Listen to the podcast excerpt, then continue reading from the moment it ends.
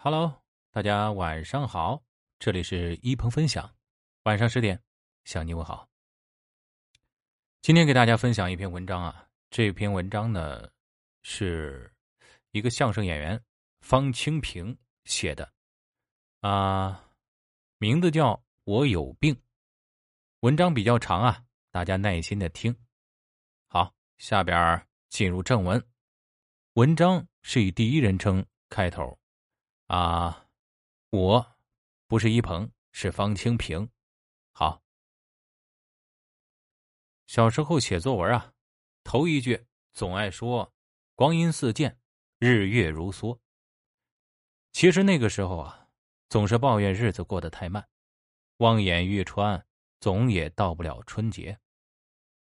我今年虚度四十五岁，不是谦虚啊，真是虚度了。现在啊。终于感受到光阴真的似箭，日月真的如梭。回首往昔，感慨颇多。为什么有钱后反而没穷的时候快活了呢？而立之年，我写剧本挣了几万块，朋友前呼后拥，每天吃晚饭至少一桌都是我请客。后来买了辆两厢的夏利。还雇了个司机，在我心目当中啊，那车相当于现在的顶级路虎。那个时候的我很快乐。但是如果我是个节俭的人，把那几万块留到现在花，还能买着当年的快乐吗？现在我一次挣几十万也没那么快乐，一套别墅上千万，这刚哪到哪儿啊？以前天天挤公交的时候。最大的享受就是上车有座，一直睡到下车。现在出门坐着商务车，车上几个座，想坐哪个坐哪个，享受吗？哼，还没当年挤公交抢个座快活呢。人的欲望跟时间的脚步一样，永不停歇。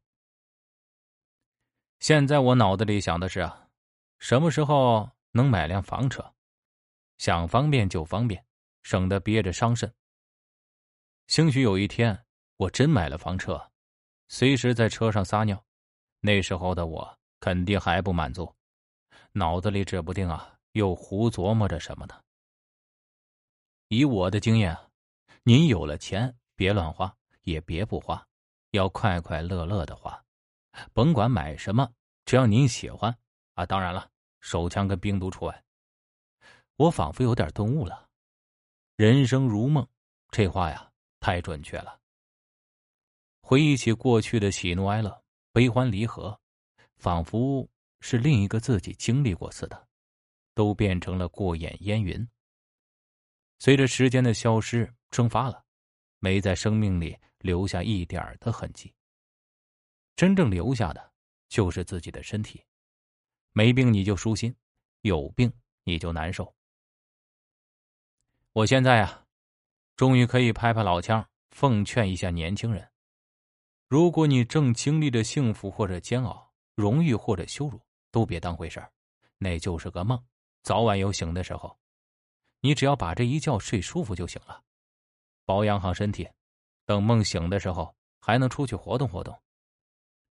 我还悟明白了四个字啊：人生如戏。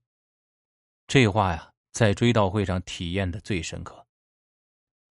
以前参加追悼会是刻骨铭心的难受，痛哭失声。现在呢，感觉跟演了一场戏差不多，恍恍惚惚就过去了。和演戏唯一的区别就是啊，没地方领劳务费。现在演起电视剧来啊，都跟真的似的。去年演杨亚洲导演的《生活有点甜》，在戏里啊，我母亲去世了，演完戏回家，我难受了好几天呢。这就叫。戏如人生。二三十岁的时候啊，脑子里只有钱和色；现在啊，只想着身体健康。假作真时真亦假，无为有处有还无。是人生还是演戏啊？从人的内心感受来讲，没什么区别，都是一次经历而已。我十几岁的时候的理想是啊，跟马三立先生似的。每场演出都那么火爆，一出场，满堂的掌声，我冲观众频频的作揖。二十岁时，我的目标是挣好多好多钱，天天吃卤煮火烧，隔一天来一顿爆肚，一个星期一次涮羊肉，一个月去一次全聚德。三十岁，我希望的是，出去跟哥们喝酒的时候，有个漂漂亮亮的女星跟着我，我轻描淡写的向哥们介绍：“这是我马子。”马子羞涩的冲我笑了一下，讨厌。现在啊，四十多岁了，我的人生目标就是身体健康，多活几年。怎么突然不着边际发了这么多感慨呢？因为啊，我有病。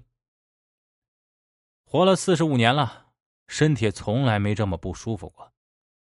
上医院看看吧，医生给我开了一摞的检查单子，我把所有的项目全检查完了，已经是十几天之后的事了。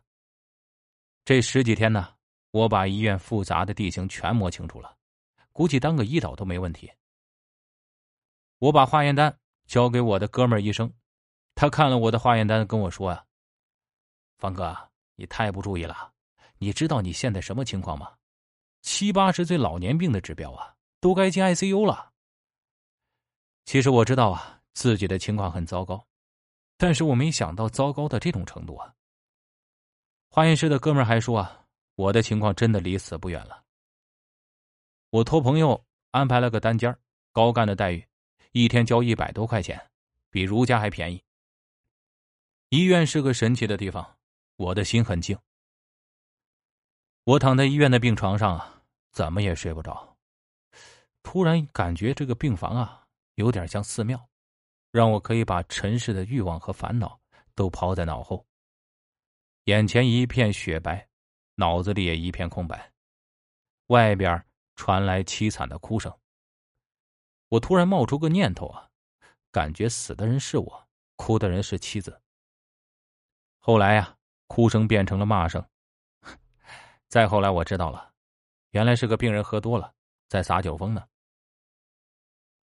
隔壁一个怪老头又在骂人了，估计啊，给他输液的不是年轻护士，而是上了岁数的护士长。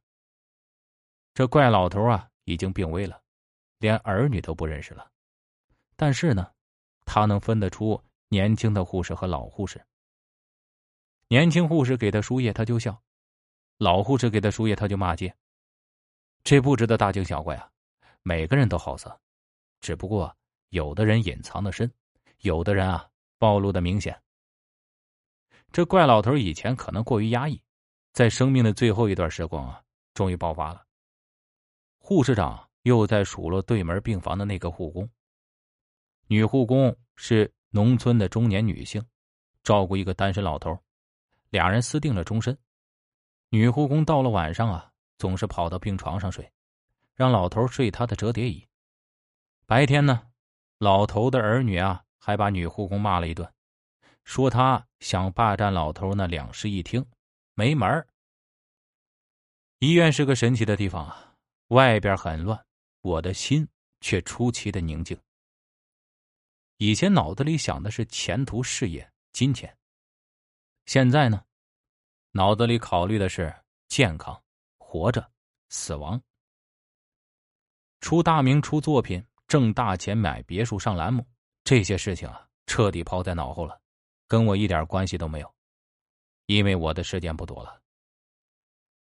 我假想着妻子听到医生说我已经尽力了之后，痛哭失声的情景；我假想着亲友们听到噩耗惊讶的表情；我假想着自己的追悼会，追悼会一定要在八宝山举办。老字号讲信誉啊，保证骨灰是自己的，估计也是进不了一号厅啊，我级别不够啊，团里不给报销啊，不进也好，一号厅太大，万一去的人少，显得太冷清了，二号厅就可以，大小适中，显着温馨呢。二号厅有四个，梅兰竹菊，那就在梅厅吧，离洗手间还近呢，亲友们上厕所方便。致悼词的是谁呢？哼，理想的人选应该是冯巩，他是我们单位领导啊，我又是他调进团里的，这事儿他应该帮忙，他会不会说那句“我想死你了”？哼，这回是真给我想死了。要说死了也挺好，平常我见着他点的花腰，这回啊，他得给我鞠躬，我连礼都不用还，一还礼能把他给吓死。亲友们还要转着圈的瞻仰仪容啊，不知道给我化妆的师傅手艺如何？我不希望画的面无表情，最好有点笑容。活着的时候说我是冷面笑匠，死了的时候总该笑着跟大伙告别吧。我估计啊。没几个真哭的，好多都是来看热闹的。追悼会结束还得请大家吃饭，在中国呀，生孩子、死人、结婚，干什么事啊都离不开请客吃饭。这帮人吃饱喝足了，拿着打包的剩菜回家了。家里人还问呢：“今儿干嘛去了？”参加追悼会去了。谁去世了？就那谁。呃，哎，今天烧的谁来着？哦，想起来了，方清平。方清平死了，啊？那你带回来什么菜了？嗨，这事儿啊，就算永远过去了。第十天呢，大夫的话打断了我的遐想。告诉你一个好消息啊，你的指标啊，大部分都恢复了，看来就是喝酒造成的呀。突然间呢，买别墅、出大名、挣大钱这些事情，又一股脑的涌上我心头了。但是我还产生了一个强烈的念头，写本书。以前写过不少的剧本，那都是为了挣钱瞎编的。现在的我啊，得写写自己的真实感受。万一哪天有什么不测，也得给世人留点东西吧。我的同龄人总说啊，我活了半辈子了；我的长辈们则说，我活了大半辈子了。这两种话我都没资格说，我只能说啊。我活了四分之三生了。我如果能活到九十岁啊，现在有资格说我活了半辈子。我如果能活到八十岁，有资格说我活了大半辈子。问题是这两种假设啊，我估计都没戏。我摸着黑啊，打开电脑开始写书了。我应该总结一下了：活了四分之三生，没经验有教训呢，给年轻人当个反面的教材也好。我年轻时候就是因为没有教材，生了好多不该生的气，着了好多不该着的急，也想了好多不该享的福。不过话说回来了，那时候真要有这书啊，我也看不进去。